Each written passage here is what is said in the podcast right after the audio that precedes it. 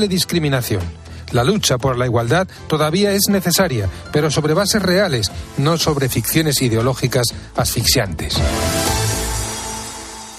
Son las tres, las dos en Canarias. Con Pilar García Muñiz, la última hora en Mediodía Cope. Estar informado. Pues la presidenta del Congreso, Merichel Batet, tiene que decidir si acepta la petición que la juez que instruye el caso mediador le ha hecho llegar esta mañana. La magistrada le insta a que facilite a la policía la entrega de los dos teléfonos móviles y del ordenador que uno de los principales implicados en la trama de corrupción, el exdiputado socialista Juan Bernardo Fuentes, tiene todavía en el que era su despacho en la Cámara Baja. Sobre este asunto ha hablado esta mañana en Herrera en Cope la portavoz de Coalición Canaria, Ana Oramas. Le quiero decir a los ciudadanos que todos no somos iguales y me produce un bochorno absoluta, ¿no? Pero eh, eh, la estrategia de Ferraz y de Moncloa ah, fue decir, solo era uno, Bernardo Fuente, y es un tema de Canarias. No, señor. Parece ser que no solo era el diputado y su sobrino y el general, y segundo, lo, lo, más chico es de Canarias que intentaron con seis ganaderos y al final nada. Lo gordo está en la península pues hoy en COPE te estamos ofreciendo el contenido de los tres últimos tomos del sumario de este caso al que hemos tenido acceso.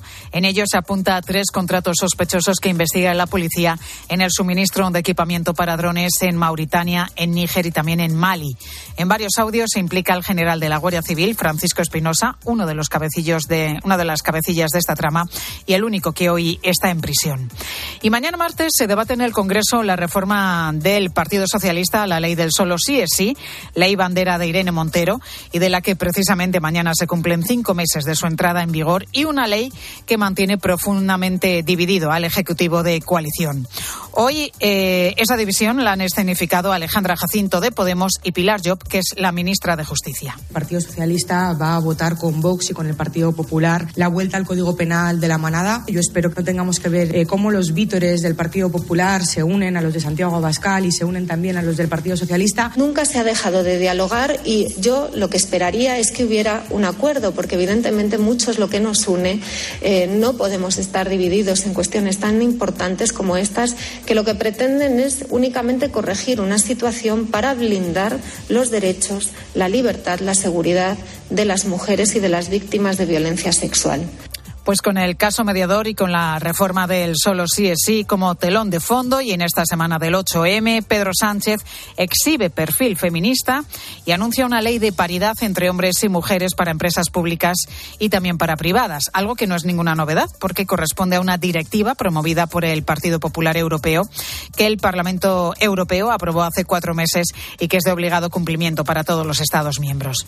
Bueno, a partir de las tres y media de la tarde, aquí en mediodía, vamos a abordar un tema que preocupa y de qué manera a muchos padres. ¿Cómo lograr que tu bebé duerma bien.